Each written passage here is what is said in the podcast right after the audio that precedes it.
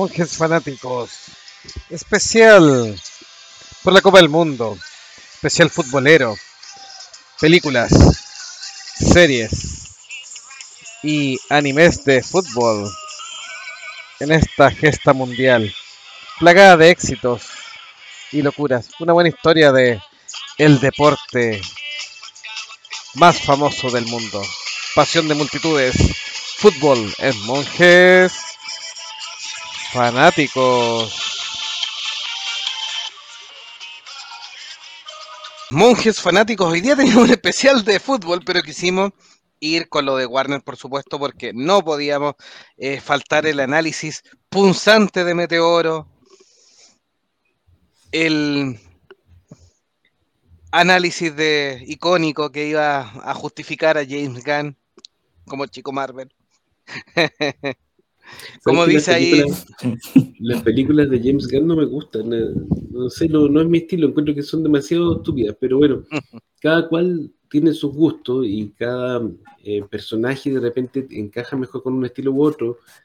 Eh, de repente tratar de uniformizar un mundo tan grande como el de la DC, el de DC, con un solo, una sola mirada como esta, no, no, no, no, cuaja mucho. En ese sentido estoy de acuerdo con Meteor.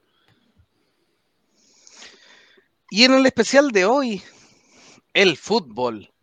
Pasión de multitudes. Quisimos hacer un pequeño repaso eh, en el cual pedimos ayuda, por supuesto, a nuestros fanáticos que nos están escuchando hoy día, que nos cuenten sus películas, series o animes, porque hoy día vamos a tocar un, un popurrí de cosas respecto al fútbol. Fútbol, pasión de multitudes, como hemos señalado que si lo podemos definir en forma rápida, es un juego entre dos equipos de 11 jugadores cada uno, en que tienen cuyo objetivo hacer circular el balón, el esférico, la pelota, hasta el cancha contraria y entrar a esta zona que se llama arco, donde un portero está resguardando esta portería.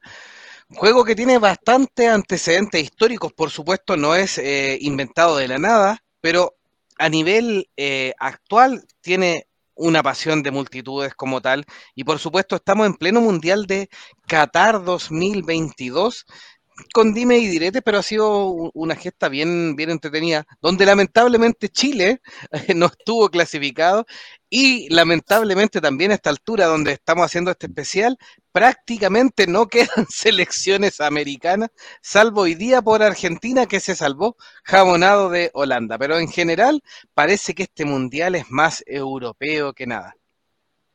Sí, hoy día me tuve en lo difícil situación de tener que apoyar a Argentina, porque por un lado, ¿cómo vamos a tener puro equipo europeo en el Mundial? Pero por otro lado, ¿cómo vamos a apoyar a Argentina? Eh, le mandamos un saludo a nuestros fans de Trasandino. Ahora arréglala, pues, weón. Ahora arréglala. No, digo bueno, como son. Primero, que nada, seamos honestos, aquí nadie es muy futbolista en Monjes Fanáticos, ni tampoco somos de los que van a jugar para la pelota los días domingos. Y si lo hemos intentado, no ha funcionado. Pero gustamos de las eh, gustamos de la eh, ¿cómo se llama? de las de, esta, de estas justas deportivas, por lo menos de verlas. Eh, yo apoyo los equipos sudamericanos, no importa que vamos a Argentina, es el único sudaca que queda. Vamos. Sí, ahora siempre ha habido como una como una, un dicho, o una cábala de que mundial europeo se lo queda a los europeos.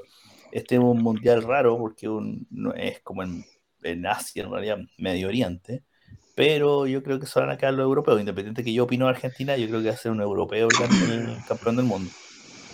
Así que lo lamento por Brasil, sé que hoy día los echaron, de Croacia los eliminó. Eh, dicen que fue la Yeta por haber echado un gato en una conferencia de prensa, que lo, agarraron del pellejo y lo echaron caer, lo tiraron por, volando, por, y eso fue la Yeta por culpa del gato, perdieron. Y lamentablemente, como todos saben, nosotros Chile, eh, que somos los tres chilenos, eh, nuestro país fue el reír de las clasificatorias, digamos las cosas como son. no, no. no hay por qué, no hay por qué ocultarlo. y, hicimos el ridículo con esas demandas a la FIFA, con abogados, de que, que quitar, tratando de quitarle a Ecuador el puesto, y en realidad no, no debíamos sacar nada, hacer una arena ridícula. Pero no íbamos a ir a ese mundial donde, ese mundial corrupto que fue obtenido mediante coimas y donde murió tanta gente. Nosotros no nos prestamos para eso. Claro, no, no respetan nada, ni, ni los derechos de las mujeres. Nosotros no somos así para ese tipo de cosas. Somos el, podcast más progre de, este mundo. Rock nos decía, nació en Paraguay y la Vere le decía, igual que el Mate y Carlos Gardel. Y ahí dice Rock Gigi, Gardel dicen que de Uruguay o Francia, pero por ahí. Así que hay una buena discusión ahí. Eh, y la Vere le contesta, sí, fue Argentina, y le jode que les digan eso histórico que Japón y Corea llegaran tan lejos. Sí, eh, hay, hay, hay, un tema ahí con Japón y Corea, lograron bastante con lo poco y limitados que pudieran haber, eh, lograron un, un, buen desempeño. Y Ranger Grayson nos dice, hay muchos animes de fútbol, pero uno de los más realistas es Gian Killing, buenísimo y claramente los subcampeones es una de mis favoritas. Vamos a hablar hoy día un poquito de anime de, fútbol porque los japoneses también les gusta bastante eso. Y Alejandro Pereira, que lo felicitamos ahí, don Alejandro, eh, yo le fui, siendo sincero, yo le fui a Holanda, pensé que lo, lo eliminaba. pero sí hay que reconocerlo, para que vamos a mentir.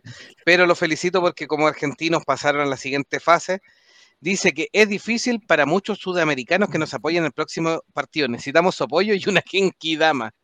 Eh, sí, pues próximo partido, Argentina-Croacia.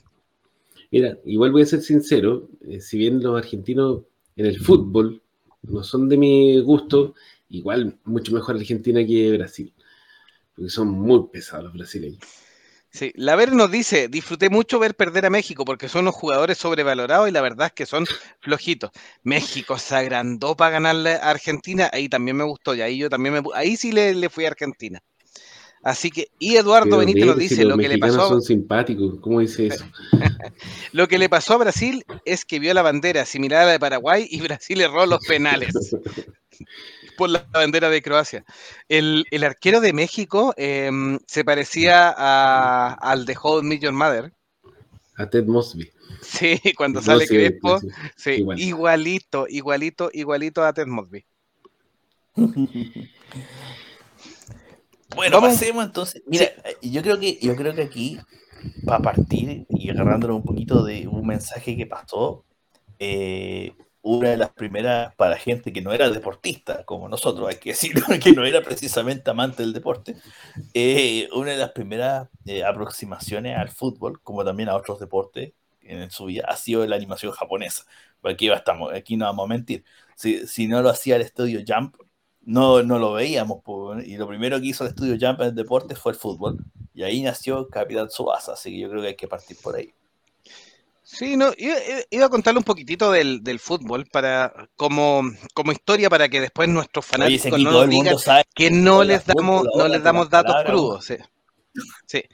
Para que no digan que no les damos datos crudos. No, por eso, mira, ya la, definición partí. El terreno de juego es rectangular, por supuesto. La primera asociación de fútbol fue la Football Association, y que es previa a la FIFA, creada en 1863 y que dio paso, primero fue internacional, porque se unieron varios países, pero fue la que dio paso a lo que es la liga inglesa, ¿ya? Lo que es obviamente todo lo que es la liga inglesa y se asociaron a esa. Eso en 1863, muchos años antes de la FIFA que se establece con varios países en 1904, con su sede en Zurich, Suiza, pero que en el primer año no tuvo Inglaterra, porque Inglaterra tenía su propia liga y lo había invitado a todos los europeos a formar parte de esta Football Association, que después se transformó en la liga inglesa, por supuesto. Y partió con Bélgica, Dinamarca, España, representada por la fundación del Real Madrid, que ese es un tema bien importante. No era el, país como tal, sino que lo representó solo eh, Madrid, que era la capital, y con el club que estaba formado, que era el Real Madrid. Países Bajos, que es el actual Holanda, por supuesto, y que ahora volvió a ser Países Bajos, Suecia y Suiza. Al año siguiente, Inglaterra obviamente dijo, ya, ok, si queremos hacer una federación internacional, no tenemos problema, vamos a ser justos, y se unió Inglaterra, Escocia, Gales y al año siguiente Irlanda del Norte.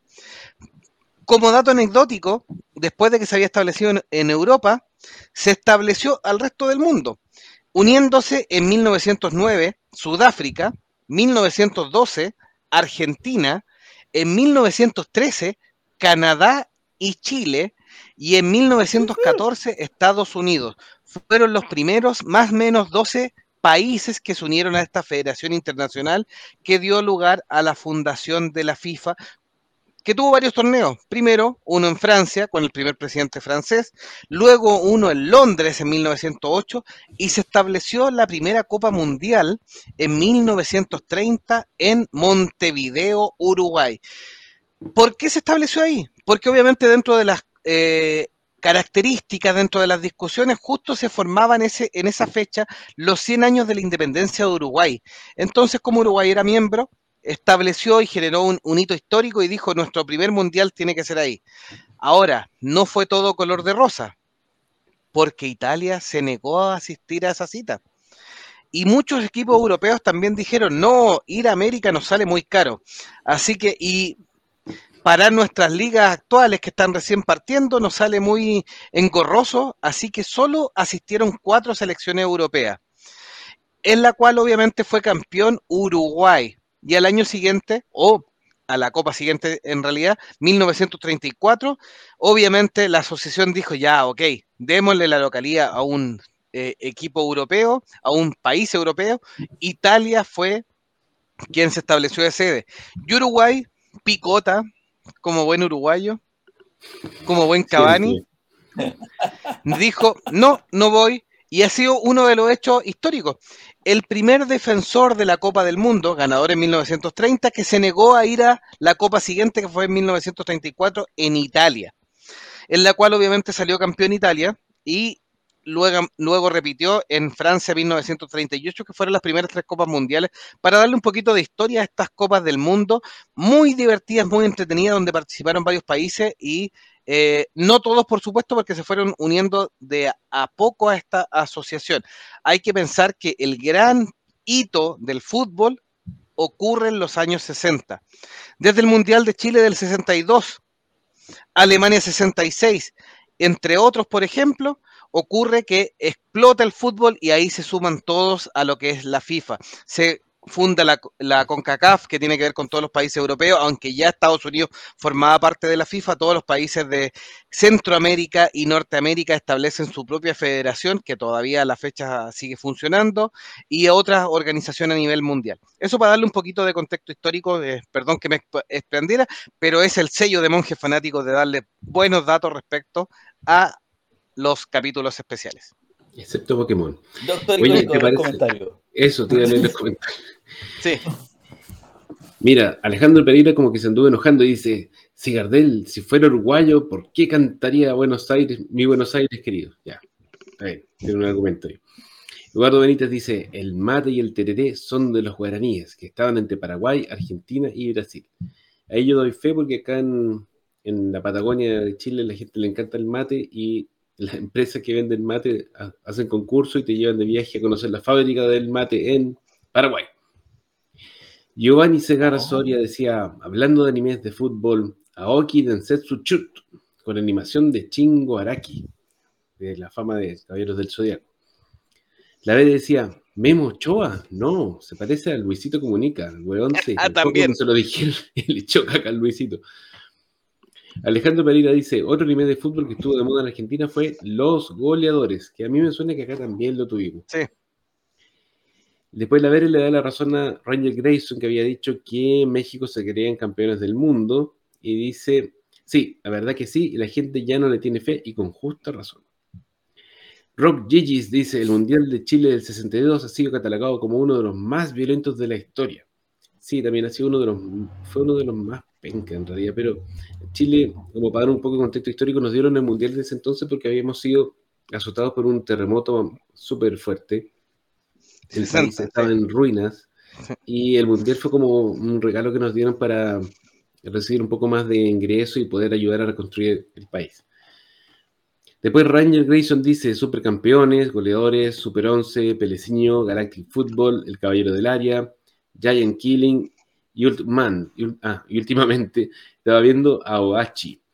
Las jugadas larguísimas de supercampeones, dice la Vere, eran una locura. Sí. Y tienen que llegar a embargo por favor esos europeos, siempre sus cosas, haciendo referencia al comentario de Jovito de que no querían venir a América porque les queda lejos. Ranger Grayson dice, el primer torneo mundial de clubes lo hizo el dueño de T. Lipton y ahí se tomaron en serio y la FIFA armó su propio mundial, que fue Inglaterra 66. Y también nos dice que la CONCACAF es la Federación Norteamericana, la UEFA es de Europa. Así es que Jovito lo dijo de una manera que suena medio enredado, pero eso es lo que quería decir. Después la Vera dice, León Dan es argentino, canta mi México querido, haciendo referencia al comentario de un poquito más, más Seguimos las peleas. Sí. Parece que triggeríamos ahí algunas reacciones. Giovanni Segarra dice, sí, en Perú también se transmitió los goleadores por los 90. Aprovechamos de mandarle saludo a Giovanni y preguntarle si está todo bien allá en Perú, porque me escuchó noticias. Viene la complicada la cosa, sí. Sí. Y la Vera por último nos dice, México tuvo las Olimpiadas más sangrientas del, del pues de, 1968 tras una masacre estudiantil. Churra. Don Jovito, siga adelante nomás, a menos que el meteoro quiere hacer algún comentario. No, yo estoy aquí, soy el que da los avisos. Tome piña, Japón. Voy a aprovechar la pausa para preguntarle a Meteor, bueno, y a todos los que quieran opinar. ¿FIFA Soccer o International Superstar Soccer? Respondan por mientras, sí. Ya, dale nomás, ¿Quién se pensando la FIFA. Respecto a la, a la pelota o los antecedentes históricos del fútbol, hay antecedentes en China, Egipto, Grecia, pero lo más cercano en la antigüedad fue el llamado episquiros, que es un deporte que se jugaba en Grecia con una pelota de cuero pintada con eh, eh, colores brillantes, donde dos equipos de 12 a 14 jugadores debían llevar a su arco y tenían que tocarla con desde el cuello hacia abajo distintos elementos del cuerpo, ¿ya? Pecho. Eh, ahí también actúan un poquito las manos, pero es el reconocido por la FIFA como primer antecedente del fútbol. A nivel latinoamericano, como bien decía Rock Gigi, en Paraguay es lo más cercano al fútbol. Se jugaba solo tocando la pelota con los pies. Y de hecho, los padres jesuitas señalaron de que tenían un juego exquisito donde bajaban la pelota con los pies y se daban pases a pies desnudos sin tocar la pelota con la mano y narran bastante los juegos que eh, hacían estos guaraníes en Paraguay. Eh, zona, un poquitito eh, fronteriza bien, bien especial, principalmente Paraguay, pero ahí tenemos frontera con Brasil y con Argentina, por supuesto, y con un poco con Bolivia también, así que es una parte bien interesante, principalmente Paraguay, pero una parte bien eh, importante. Luego de eso, el, el Epíscoros de, mm, de, Grecia, por supuesto, es más antiguo, le gana como por 700 años, eh, que es muy similar y es reconocido, está grabado en la Copa del Mundo como la primera imagen del fútbol también, por supuesto. Y luego de eso tenemos antecedentes en la Inglaterra medieval, donde se jugaba el fútbol carnaval, que era tan violento, donde no habían reglas, se jugaba también con los pies, pero había un nivel de agresiones tan importante y tan relevante que incluso el rey Eduardo III lo llegó a prohibir y estuvo por 500 años prohibido hasta que ya dimos paso a un fútbol más moderno, porque terminaban en, estados violentos de muerte y de ataque esta, estas eh, guerras campales en el medievo de Inglaterra. Inglaterra que obviamente es reconocido como el padre del fútbol moderno. Establece las bases con esta asociación que yo les decía de 1863, que estableció las primeras 13 reglas importantes, que algunas se han mantenido con algunas modificaciones, como por ejemplo el tema del objetivo de meter el gol o el fuera de juego, y ha permitido este desarrollo de el deporte más popular del mundo, que lo juegan en este minuto, dicen que más de 270 millones de personas a nivel mundial, que es el fútbol o fútbol, soccer o balón pie, como se conocen los distintos puntos del mundo. Toma aire, toma aire. Ya voy a aprovechar de leer los mensajes. Oye, hay un mensaje muy entretenido respecto de los videojuegos. Bueno, la pregunta que me hiciste, yo soy fan de FIFA. Tengo que reconocerlo, fan de FIFA, independiente que me puedan decir, oye, la wea casual. Pero eh, yo recuerdo todavía en el computador jugar FIFA o era 94 o 96, pero en el equipo chileno salía el gran Pico Falvo, el, goleador del equipo chileno. Y ahora estaba viendo los mensajes, alguien me recordó el campeonato brasileño 96. Sí, ese es un mod de Winnie Eleven que puede jugar el campeonato brasileño de esa época. Y también hay un, hay un mod de la, de la, del, de la NFP, de acá de Chile. En donde ahí también puedes jugar la Copa la Copa Chilena con grandes equipos como Guachipato y ese tipo. Mis hermanos eran fanáticos de un, del Pro Evolution Soccer, pero era una versión específica de Play 2 y eran ultra competitivos y una lucha a muerte que tenían. Y lo que pasó es que no querían cambiar la versión, porque esa era específicamente la versión en la cual eh, era la cuestión competitiva y ya estábamos todos con Play 4, así que ya habíamos pasado los tiempos y ellos todavía tenían el Play 2 con ese único juego y para lo único que lo usaban era para jugar a esa cuestión. Sí. Rock Gigi nos dice, de hecho, PES, Pro Evolution Soccer. Eh, Ranger Grayson nos decía ahí el campeonato brasilero del 96. Y Rock Gigi dice, o Winning Eleven. Mm, es que el PES el PS Win, el mismo. era para los flights, pues, No, pues es lo mismo, es, la versión internacional, es, la versión internacional del juego y el International Superstar Soccer es la versión previa, sí, ha tenido otros nombres, ahora se llama e-Soccer. Que es el, el nos dice Ronaldinho Soccer. En el fondo es la versión del juego hecha por Konami. Y después la nos dice, pregunta, ah, porque alguien había dicho, ah, Ranger Grayson había dicho, no hay mejor jugador que Chespirito en el Chanfles. Y la Vere contraataca diciendo, ¿por qué a ustedes les gusta tanto Chespirito y a nosotros 31 minutos? Porque son buenos, o sea, sí, buenos bueno. programas. Excelentes programas, no, hay que ser. Sí, Ranger Grayson dice, pero el mejor para la Super era el Superstar Soccer Deluxe. Puros clásicos. estamos, estamos nuevos, son juegos nuevos. Sí. Buenos juegos nuevos. Sí, la Ver nos dice, los memes del mundial, por favor, Twitter estaba en llamas. O sea, es que hay hartos para sí, tirar. como cuando perdió Brasil, claro, está en llamas. y Eduardo Benítez les dice, señorita Vélez, seguro los aliens de Taumalipas enseñaron el soccer a los precolombinos. Los teóricos de los antiguos astronautas dicen es posible. es posible. A lo que hemos llegado. Es posible. Giovanni Segarra nos dice, gracias por el saludo y la preocupación. Me imagino que se refiere al golpe de Estado que hizo el impresentable presidente que teníamos, sí, el señor Castillo ahí en Perú. Esperemos que esté bien, señor Giovanni. Impresentable, no lo puedo sacar. y la, eh, Ranger dice, a la Vere, era bueno Chespirito, pero vamos a 31 minutos. Sí, buena, buena. Es que Chespirito marcó una época, en una época en la cual no teníamos mucho surtido la tele, veíamos los capítulos del Chavo del Ocho así, uno tras otro, mm. el Chapulín Colorado y todo eso. Rock Gigi le dice la primera tarjeta roja a Caselli en el 74. 74. Siempre los chilenos marcando la pauta. Sí, grande Chile número uno. La ver nos dice, hay un Pokémon con los cactus mexicanos, los Pokémon de nariz grande argentino, los Pokémon acuáticos de Bolivia. los memes. y la Vere dice, a mí no me dejaban ver Chaspirito ni el Chavo Mich. ¿Por qué? El campeonato brasilero 96 para la Super NES. Y un mod de Winnie Eleven allá. El FIFA, el que decir, el International Superstar Soccer, en eh, Japón siempre fue Winnie Eleven. Sí.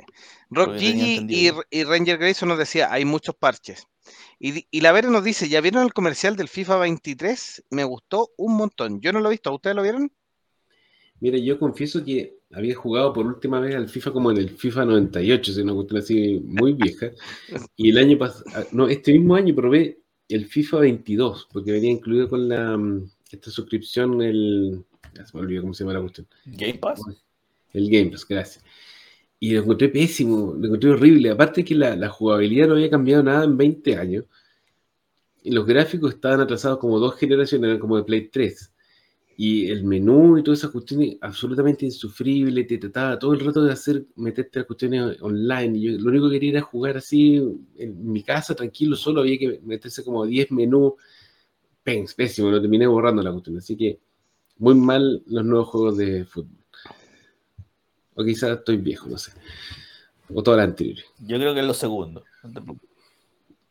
También.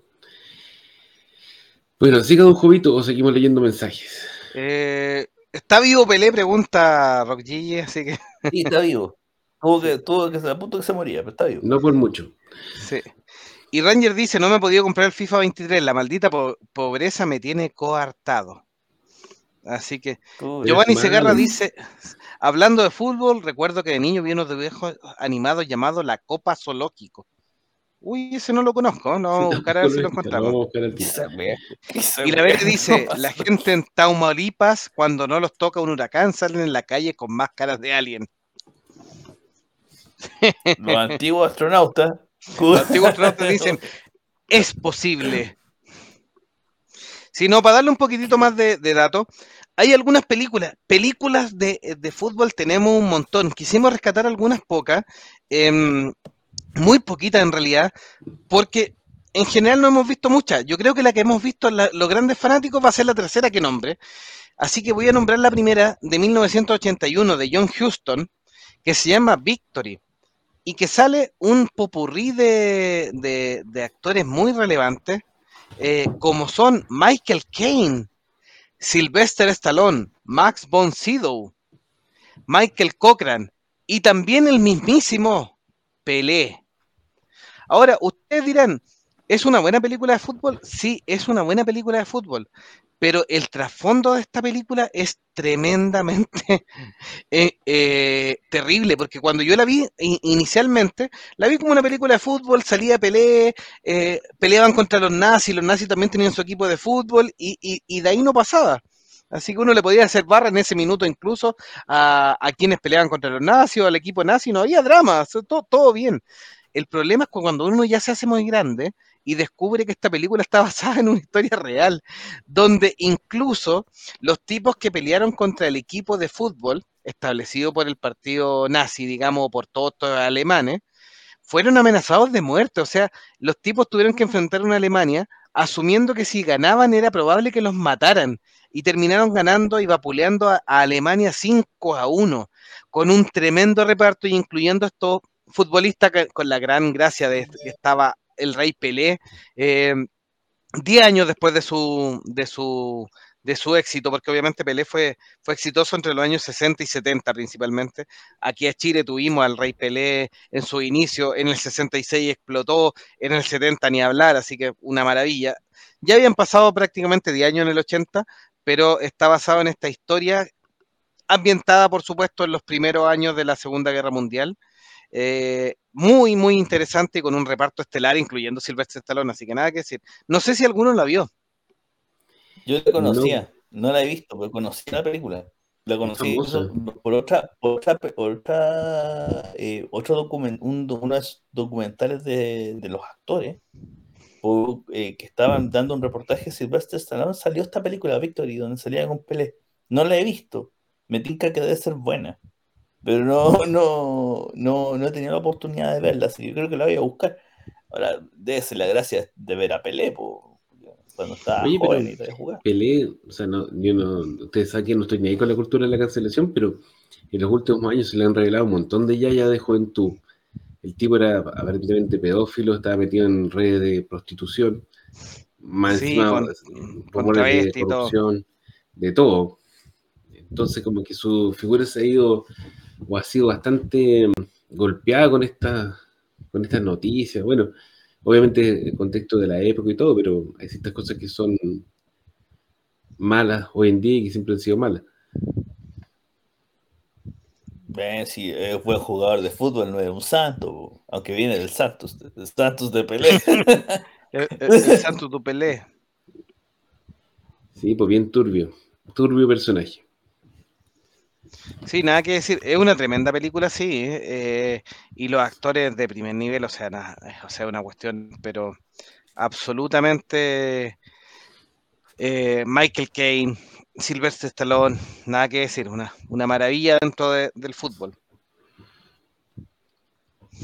La siguiente película que quisimos rescatar tiene que ver eh, con el avance del fútbol eh, las barras bravas han sido un, factor importante. En Inglaterra, sobre todo, donde tuvimos mucha violencia, se fundó el fútbol allá, el fútbol moderno, por supuesto, y tenemos la película Green Street Hooligan del año 2005 de Lexi Alexander, con Charlie Hunan y Elijah Wood, una muy buena película que nos narra un poquitito em, eh, el punto de vista de un, estudiante, un universitario que termina saliéndose de la universidad y obviamente termina enamorado de, este, de esta pasión de las barras bravas, una cuestión que es compleja, eh, bien, bien eh, complicada porque obviamente estar de acuerdo con unos tipos que son muy violentos, que fueron los hooligans, que costó un mundo erradicarla en Inglaterra. En Inglaterra donde tiene actualmente, por ejemplo, eh, partidos de fútbol de gran complejidad sin, sin barras, o sea, perdón, sin barreras que, que la barra la interrumpan. ¿Por qué? Porque los tipos que fueron sorprendidos en actividades de agresión eran expulsados de por vida de los estadios. Entonces ahí claramente bajó hicieron un, trabajo en cinco años donde prácticamente eliminaron a estos hooligans. Entonces, una tremenda película que eran estos Green Street Hooligans. No sé si la, pudieron ver en, su minuto.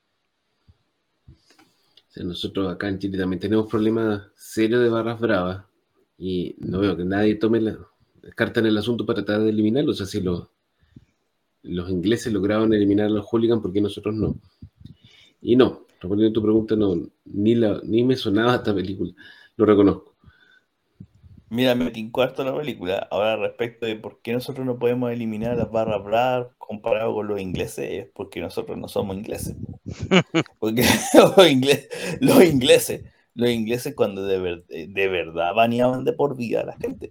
O sea, que acá tú le decís no puede entrar al estadio, pero cuando tenéis dirigentes, dirigentes del fútbol profesional, que envían recursos a las barras para que puedan viajar a regiones, a ver, a provincias, para que entiendan nuestros amigos latinoamericanos, a los partidos en provincia, o para que puedan entrar al Monumental, en el caso de Colo Colo, el, que es el equipo más grande de este país, eh, eh, le, financian a la barra.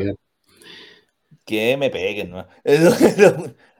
el, les financian a las barras bravas, los mismos equipos, las mismas dirigencias de los equipos financian a estas barras, sabiendo de que gran parte de estas barras son un montón de delincuentes. Entonces, ¿cómo vaya a resolver el problema? ¿Cómo lo vaya a resolver? aquí yo creo que todo el mundo le gustaría ir al estadio el fin de semana. ¿Cómo vaya a ir con tu hijo al estadio cuando hay un montón de flights, delincuentes, drogadictos, homosexuales, metidos ahí al medio, saltando en el tablón? Eh, y más encima te, quieren asaltar, vos, si hay con una polera, los del otro equipo te vienen y te golpean porque hay con la polera del equipo, la camiseta. No, así no se puede ir. En cambio, los ingleses, los ingleses eso no pasó. Los ingleses simplemente cortaron la hueá y se acabó y no hay más. Y si no te gusta, palo, mierda. Nada de derecho humano, palo en la raja, por, por weón. Se acabó. Alejandro Pereira nos decía, yo no soy fan del fútbol, solo veo los partidos del Mundial. Estos últimos meses he visto en Netflix documentales, biografías y las docuseries que son muy buenas. Así, hay un montón para, para ver. Ha salido harto. Sí, Rob Gigi nos dice, hay una nueva, Metegol. Esa es una argentina, ¿eh? está de animación, así que bien interesante respecto a un, un grupo de futbolistas de Tacataca, no nada que decir. Eh, Benítez nos dice, pregunta fuera de contexto, ¿seguro Blanc, Blink 182 va a Chile el año que viene? ¿Los monjes lo irán a ver? Eh, a mí nunca me gustaron tanto para ir a verlos, así que no sé si alguno de los otros monjes sí, pero... No, no es mi estilo. Sí, yo le hago más al, rock inglés o así, lo iría a ver mil veces, pero... Yo sí iría, no, me gustaba Blink 182, me, me gané la mufa de muchos compañeros de universidad en su época, pero sí, yo iría. Claro que puta, yo creo que a Blink 182 van a ir puros hueones viejos, güey. porque, porque, ya los hueones que tocan, ya, ya, ellos ya están viejos. Y uno ya está viejo, güey. Entonces eso es como... Ranger Grayson nos dice, el fútbol une países. Cuando Alianza de Lima tuvo un accidente aéreo para jugar con Colo Colo, murieron bastantes, murieron todos, y ahí Colo Colo le mandó jugadores para que hicieran el equipo de ese año.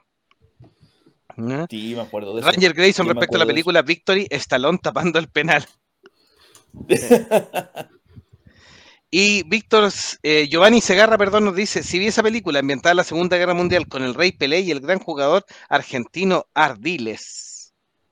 Así que, eh, ¿qué más dice? Hay una película llamada Tiro Penal, que es un equipo de fútbol que está en la prisión. En esa actúa Jason Statham, que es arquero y tiene pensamientos psicópatas. Muy buena. Tremenda película de la Vere. Yo no la puse en el listado, pero es súper, súper buena. Eh, eh, nada que decir, es espectacular esa película. Vere, un 7, nada que decir.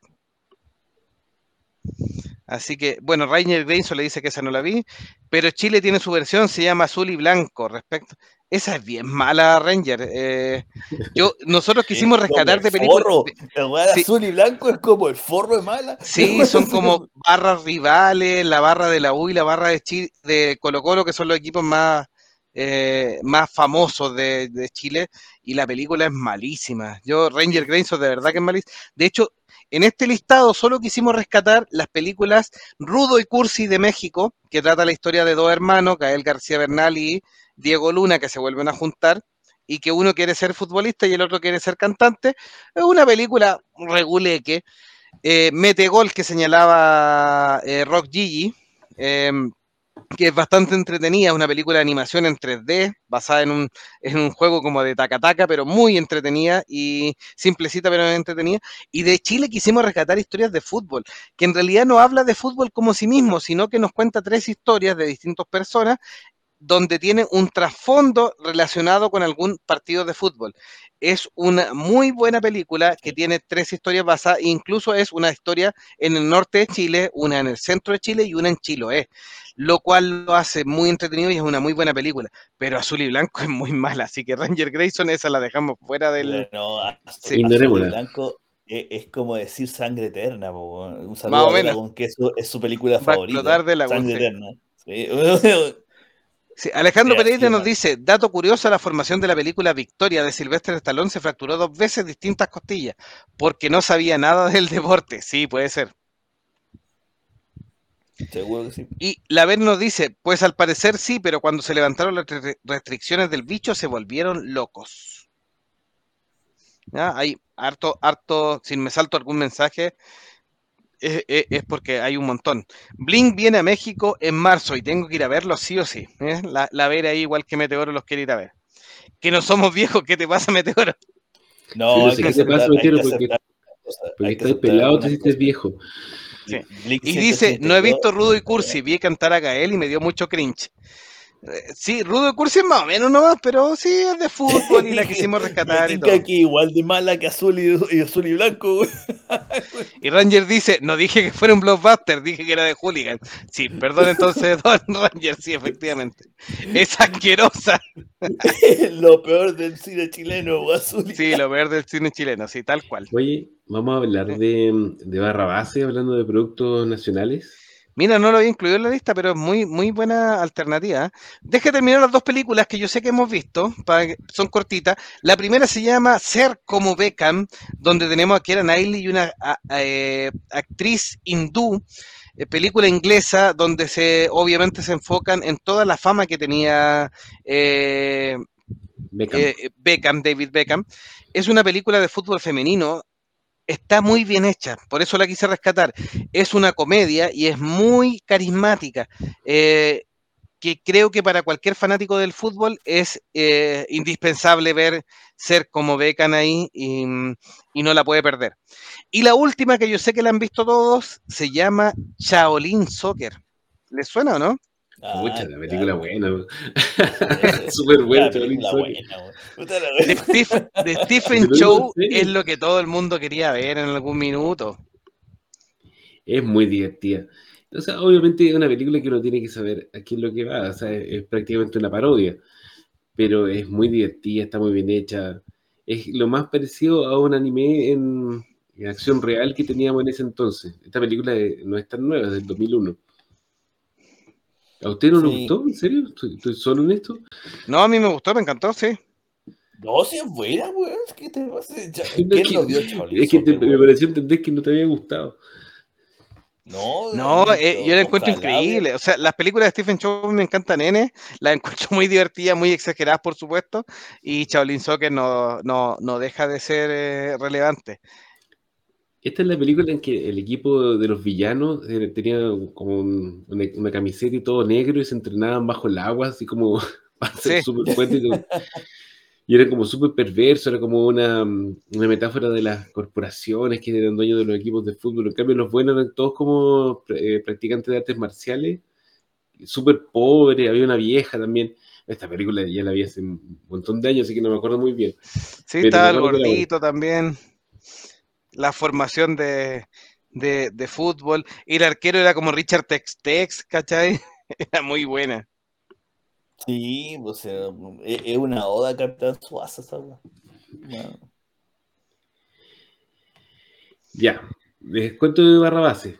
Barrabase, dele nomás, sí. Para los que no son de Chile, Barrabase era un, era un cómic chileno. Es, según algunos, el primer cómic infantil de la historia porque salió su primer número en 1953. Era un cómic dirigido estrictamente a niños eh, y se trataba de un equipo de fútbol, el equipo de fútbol homónimo, Barrabases, que eh, Guido Vallejo ha dicho que le puso Barrabases en honor al personaje Barrabás de la Biblia, porque estos niños eran bien traviesos, eran así como medio malulos.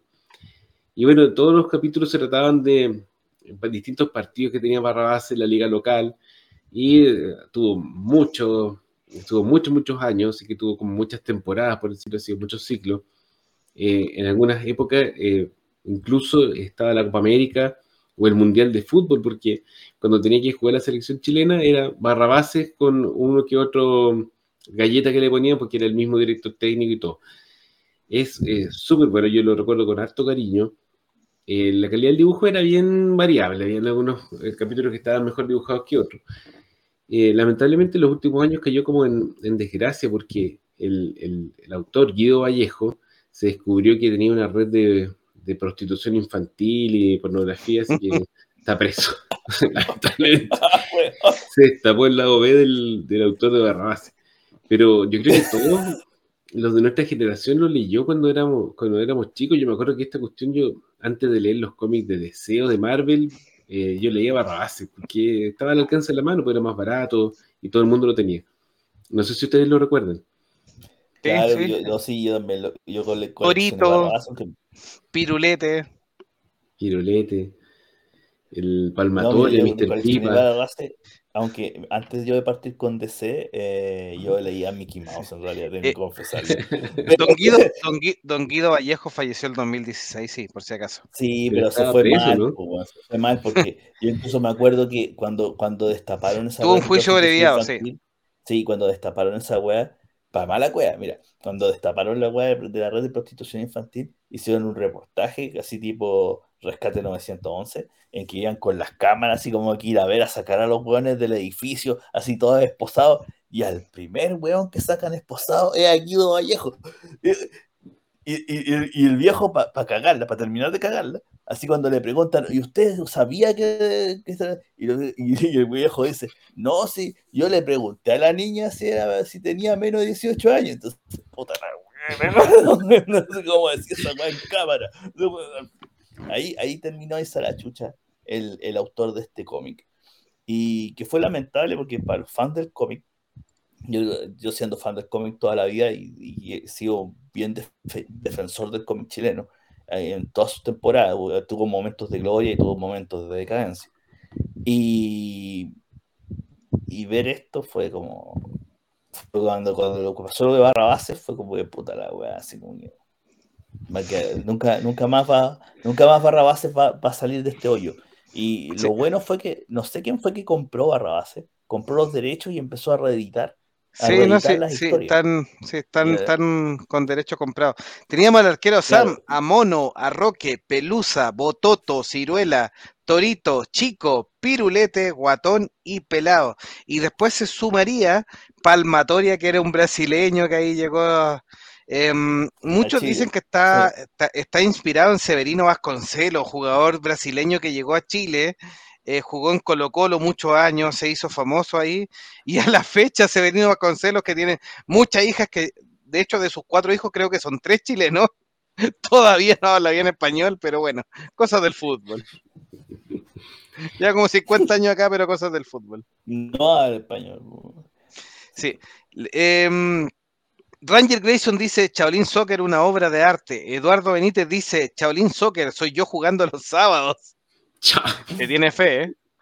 La Vere nos decía, hay una trilogía llamada Goal, no vi ninguna de las tres, pero es famosa. Conozco la trilogía, no he visto ni una película. Igual que yo, esa película es buena, pero no la he visto. Ranger Grayson, el arquero de los Chaolín, hizo su homenaje a Bruce Lee. Bueno, y ahí Ranger Grayson nos decía los personajes de Barrabases ahí. Eh, también nos dice, hay un dibujante chileno que hizo un crossover de Barrabases y Supercampeones. Eso no lo he cachado, lo vamos a buscar a ver qué sale. Y la Vera nos dice que loco ver al autor favorito esposado por hacerle una chilena una menor. Y que fue literalmente, literalmente fue eso. Literalmente si no fue una, eso. si tenían una red de prostitución, si la cuestión era, cuestión, fueron muchos detenidos. Tuvo cuatro, el, el, el, viejito tenía más de 80 años y tuvo cuatro años con eh, libertad vigilada. No lo tomaron preso, o sea, ya a esa altura ya no tenía sentido tomarlo preso en realidad. Tenía más de 80 años, pero tuvo cuatro años con libertad vigilada y sí, es todo un tema ahí. No, no es menor ahí lo que hizo eh, para Barrabases. Para ir completando este, este capítulo que nos hemos extendido bastante, las series, eh, tenemos un montón de docus respecto a Maradona, Pele, Garrincha, eh, los, los, jugadores europeos, por supuesto, distintos eh, clubes, por supuesto, por ejemplo, la gesta histórica del Leeds United con respecto a Marcelo Bielsa para volver a la Premier League. Son tremendas historias y, y tremendos eh, episodios documentales muy bien hechos en distintas plataformas de streaming, así que no vamos a andar porque son muchos para, para desarrollar este episodio. Sí me quiero detener en dos que les quiero recomendar que tienen que ver con el presidente basado en la historia de Hadwe respecto a, la corrupción que hubo principalmente en, en, en Latinoamérica respecto el Jadwe fue presidente de la NFP, que es la Asociación Nacional de Fútbol de Chile, pero estuvo metido en una red de, eh, más encima fue la rata, porque fue, se, se fue de, de, lengua, soltó que estaba metido Avalanche, los argentinos, los paraguayos, los ecuatorianos, una tremenda red de corrupción gigantesca, lo cual es absolutamente irrisorio, un tipo que no tenía pies para nada, que obviamente en Chile hay amor y odio, porque por un lado nos hizo ganar una Copa América, pero por el otro lado nos dejó muy mal parado en una serie graciosísima de Amazon Prime, que se llama El Presidente. La actúa este actor colombiano que hizo de, de Pablo Escobar, eh, el señor Parra, no me acuerdo el, el nombre, y, y, tiene una tremenda actuación, una tremenda actuación y es muy divertida, así que se la recomiendo. Y la otra que tiene un, un factor más emotivo es más inglesa, tiene otro estilo que es Ted Lasso de Apple TV, que ya tiene dos temporadas también disponibles. Muy divertida, muy buena. Es la historia de este tipo que entrenaba en el fútbol americano y de un día a otro lo llaman para la Premier League para hacerse cargo de, eh, de un equipo de fútbol, de fútbol soccer, como ellos lo llaman ahí, porque en Estados Unidos lo llaman soccer al fútbol, porque el fútbol es para ellos el fútbol americano, y es una serie muy, muy bien hecha, muy buena de Jason Sudeikis, que ha ganado muchos premios. Eh, nada que decir, totalmente recomendable de TV. Quiero hacer este, este paralelo en estas dos series, no sé si quieren comentar algo antes que, que, nos vayamos a los, a los anime, que es también cortito lo que vamos a hablar. Oye, Ted Lasso, muy recomendada aparte de todo lo que dijo Jovito, es una serie que está, es de fútbol, está metida en un club y habla de todo tipo de problemas relacionados con el deporte, a diferencia de otras que de repente el fútbol es como un tema como más secundario.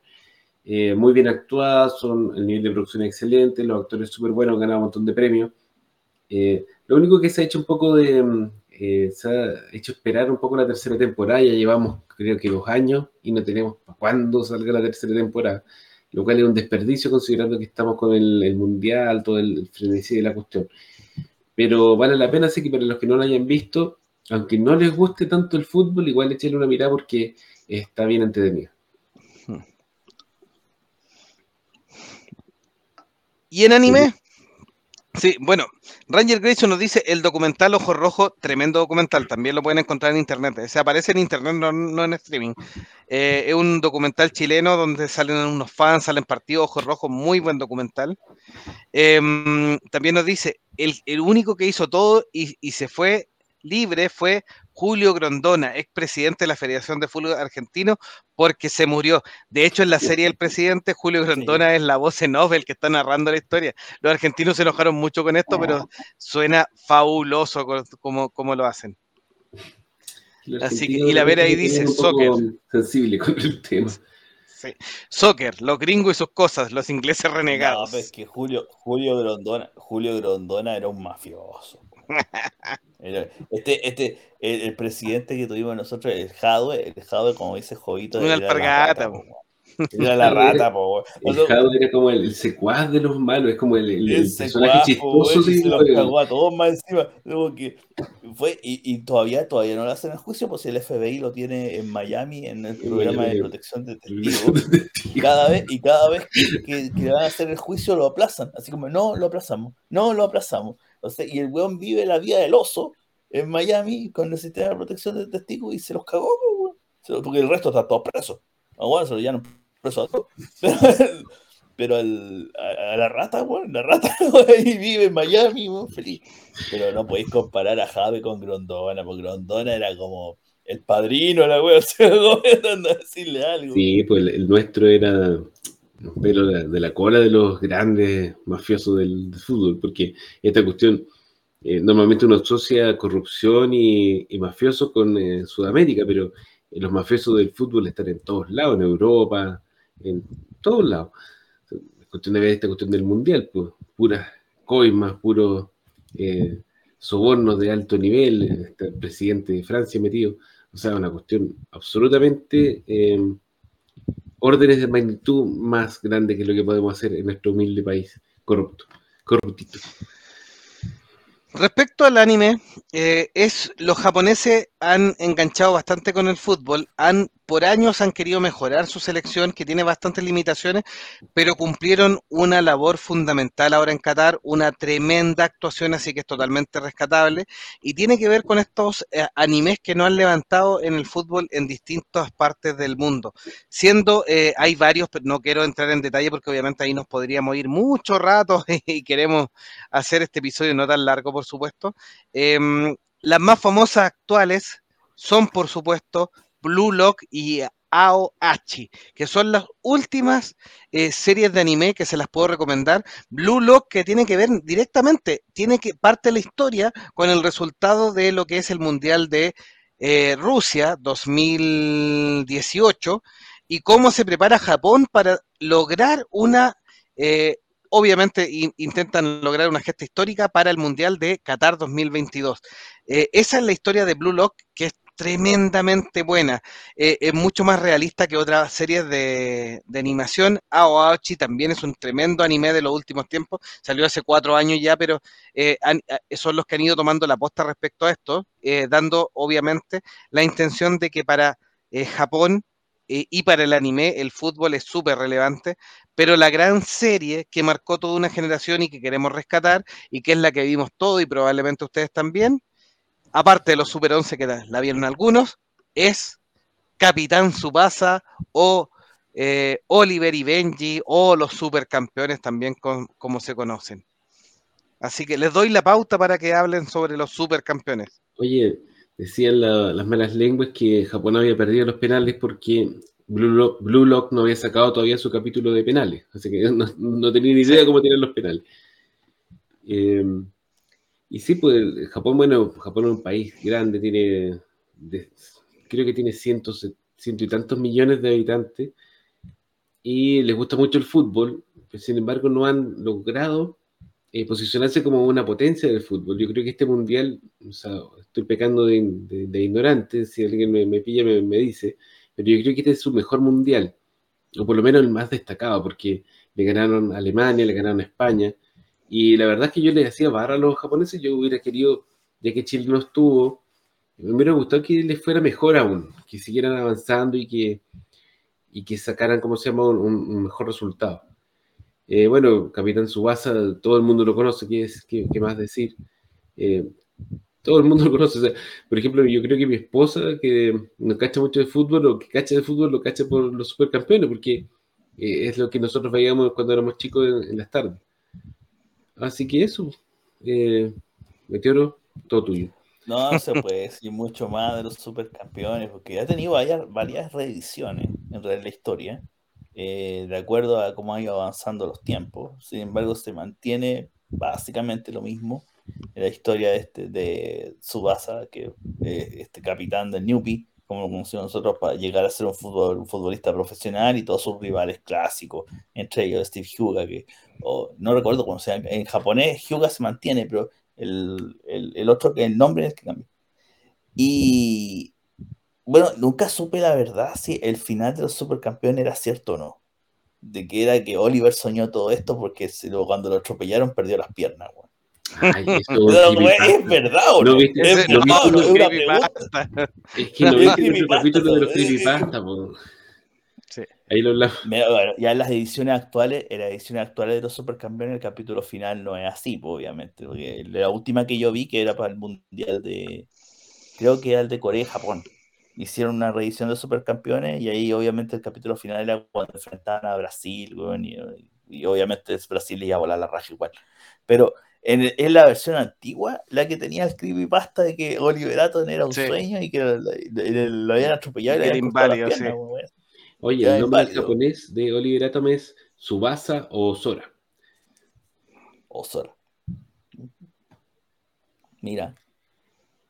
Sí, Luis Hernández nos dice, saludos amigos monjes de fútbol, solo leí La Guerra del Fútbol de Richard Kanspunsky, ya que explica un problema político entre El Salvador y Honduras. Aparte de eso, estoy en el limbo.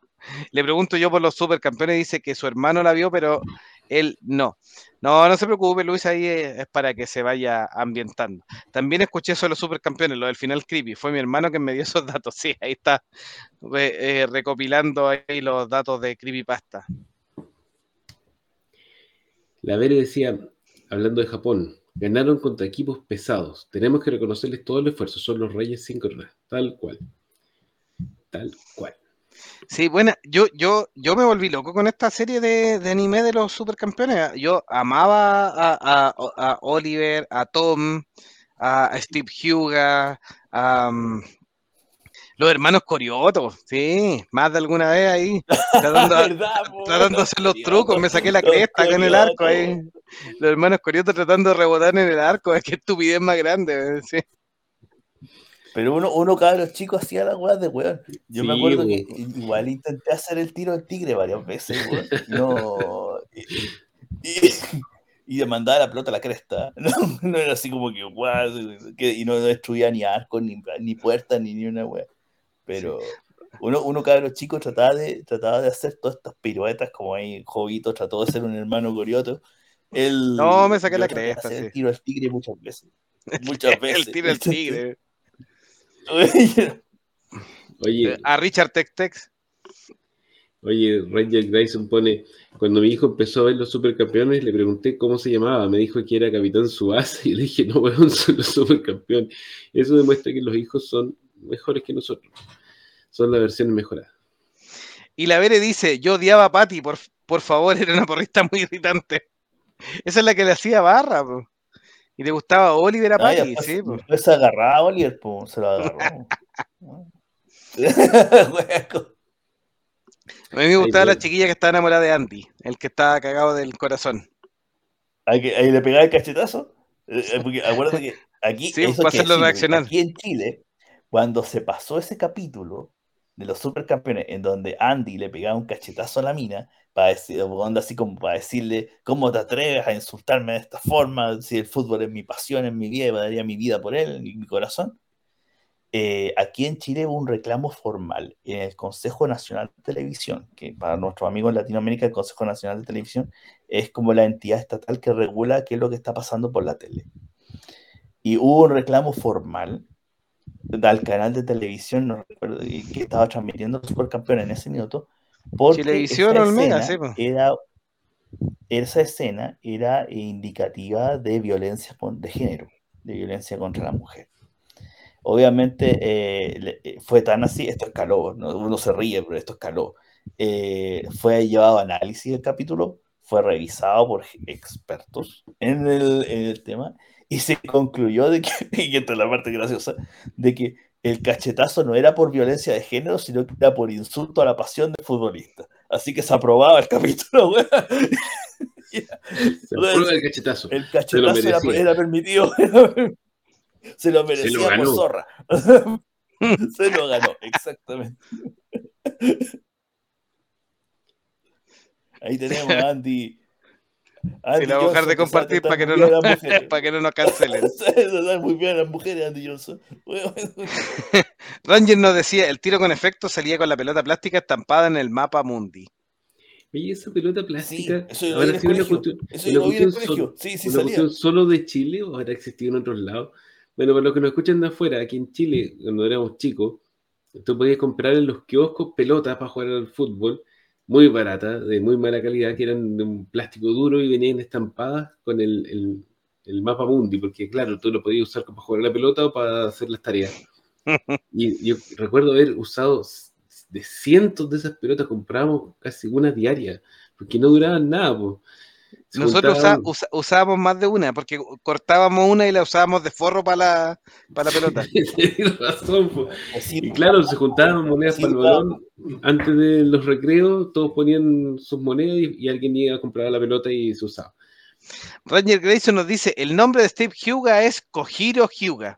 Buen dato, buen dato. Gracias, Don Ranger. Sí, y la Ver nos decía: en Japón es muy común eso de las cachetadas, en Corea también. Hay N gente que ve los doramas coreanos y en los doramas coreanos se pasan pegando charchazos. Y es súper normal y ellos se matan de la risa porque total el coreano es guapo y todo y, ahí hay una doble lectura respecto a los charchazos porque se pegan hasta que se aburren. Así que, y dice, eh, las cachetadas de Candy eran de ida y vuelta, sí una tremenda serie. Yo les recomiendo las dos últimas que son más modernas, que no las vamos a ahondar, por supuesto, porque eh, ya estamos harto pasado en el tiempo. Pero Ao Hachi y Blue Lock son tremendas series de anime y tremendas series de fútbol. ¿Ya? Y son series de los últimos 5 o 6 años. Eh, Blue Lock, de hecho, es la el último chiche desde el año 2021, o sea, está muy, muy, muy, muy nuevita y tomó un poco la posta de Aoachi. Eh, son más realistas, son menos fantasiosas que Capitán Subasa, que incluso para esta altura suena un poco más infantil. Aquí tenemos, tenemos temas un poco más, más, más crudos, más violentos, pero son tremendas series de, fútbol que se los recomiendo eh, para que lo puedan ver. Eh, ha sido nuestro aporte como monje fanático a lo que es la fiebre del mundial, lo que es el fútbol, pasión de multitudes, conversar un poquitito de lo que son algunas películas muy seleccionadas, algunas series y algunos animes. No sé si tienen palabras de cierre, don eh, Meteoro y don Icónico, respecto a lo que es el fútbol. ¿Quién gana el mundial? ¿quién gana el mundial? Chuta, los ingleses. Le van a ganar la final a Argentina, se van a picar, se van a agarrar a combo. Por la Falkland Island. Oh, perdón, verdad que aquí se dice Malvinas, la Falkland Island. igual le va, a cancelar los argentinos. Le va a poner sabor a la cuestión. Yo también apostaría a Pero solo porque viví bajo el reinado de la difunta Isabel II, así que vamos a Inglaterra. Yo, yo, yo, por juego me quedo con que repite Francia. Aunque en papel lo encuentro sobrado, pero sí. Se han caído una máquina se han caído todos los favoritos. Este mundial es atípico. Oye, nadie, nadie apostó por el sudamericano. Somos como el forro, la, mayoría si Chile no fue, no va nadie. Nuestro público es latinoamericano y nadie dijo Argentina. Somos como la wea. y todos dijimos Inglaterra. O sea, somos los ingleses de Sudamérica. Todos dijimos Inglaterra, no Inglaterra. Ranger Grayson dice: Le voy a Inglaterra, ¿eh? Inglaterra. Y Luis Hernández nos dice, cuando termine el Mundial, por favor, el 19 termina el Mundial, así que queda una semana, pero nuestro siguiente episodio es de recopilación de lo mejor del año, así que no se, no se complique. Solo este vamos a hablar de fútbol, que ahí lo concentramos. Hasta cuatro años más. por lo menos. Aprovechemos de ir cerrando. Eh, muchas gracias a todos los que nos escucharon hoy día. Estuvo muy entretenido el programa, especialmente por los comentarios y nos sirvió para acordarnos de varias series, películas y eventos relacionados al fútbol. Así que eso, espero que les haya gustado y muchas gracias a todos los que nos escuchan. Sí. Un gran abrazo. ¿Se quiere despedir, don Meteoro, de su público? queridas ratitas, vamos a seguir eh, lo de Warner. Vamos a tener más noticias la próxima semana. Un cortito, un mini obituario a Christy, Alley, que nos dejó esta semana, perdió la batalla contra el cáncer, gran actriz de los 80. Mira que nada. Mm, papeles con Mira que nada, Cheers, eh, Viaje a las Estrellas, hasta Star Trek, para más. Eh, también tuvo participación. fue despedida, obviamente, como les digo, perdió la batalla contra el cáncer, así que ahora está con Ewa, estuvo con la fuerza Cristiale y eh, veremos qué pasa la próxima semana. Así que despidan a James Gunn y nos vemos la próxima semana. Un gran abrazo ha sido Monjes Fanáticos, especial futbolero y mundial Qatar 2022. Hasta un nuevo episodio. Gracias a la Bere, a Luis Hernández, a Eduardo Benítez, a Ranger Grayson, em, a Giovanni Segarra. A Giovanni Segarra y a todos quienes nos han escuchado y los que estaban en las sombras también ahí, que vimos varios que se, se asomaron pero no comentaron. Así que, pero un abrazo porque saben que, que nos escuchan igual. Un gran abrazo, monjes fanáticos. Adiós.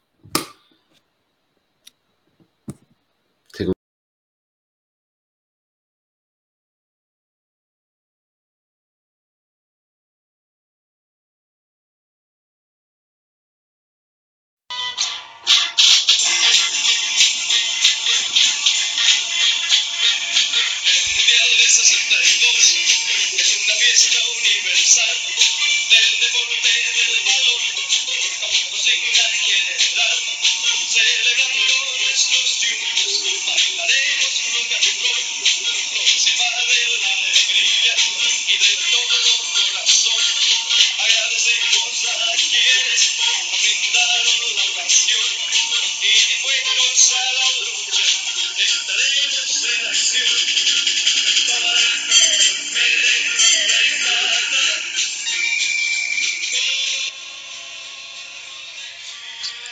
Monjes fanáticos, especial de fútbol y todas sus locuras, películas, series, en este mes futbolero de Qatar. Con el ambiente de monjes fanáticos. Un gran abrazo, recuerden escuchar nuestras redes sociales y seguirnos y recomendarnos. Un gran abrazo, será hasta un nuevo episodio. Monjes fanáticos Delagun, icónico, Meteoro y Jovito. Cuatro amigos fanáticos hablando de los temas que más te gustan. Nos vemos.